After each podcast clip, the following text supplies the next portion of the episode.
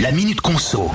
Il persiste et signe. Le gouverneur de la Banque de France a récemment défendu le maintien du livret A à 3%.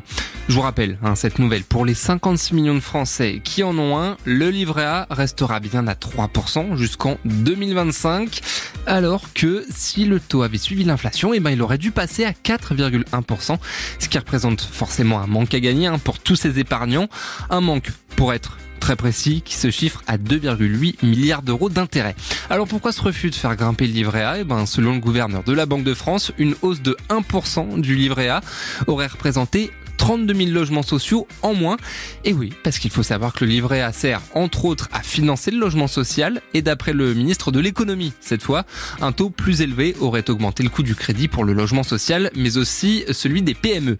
Mais la bonne nouvelle, c'est qu'en contrepartie, le gouvernement entend bien maintenir ce fameux taux à 3% jusqu'en février 2025, et ce, même si l'inflation redescend.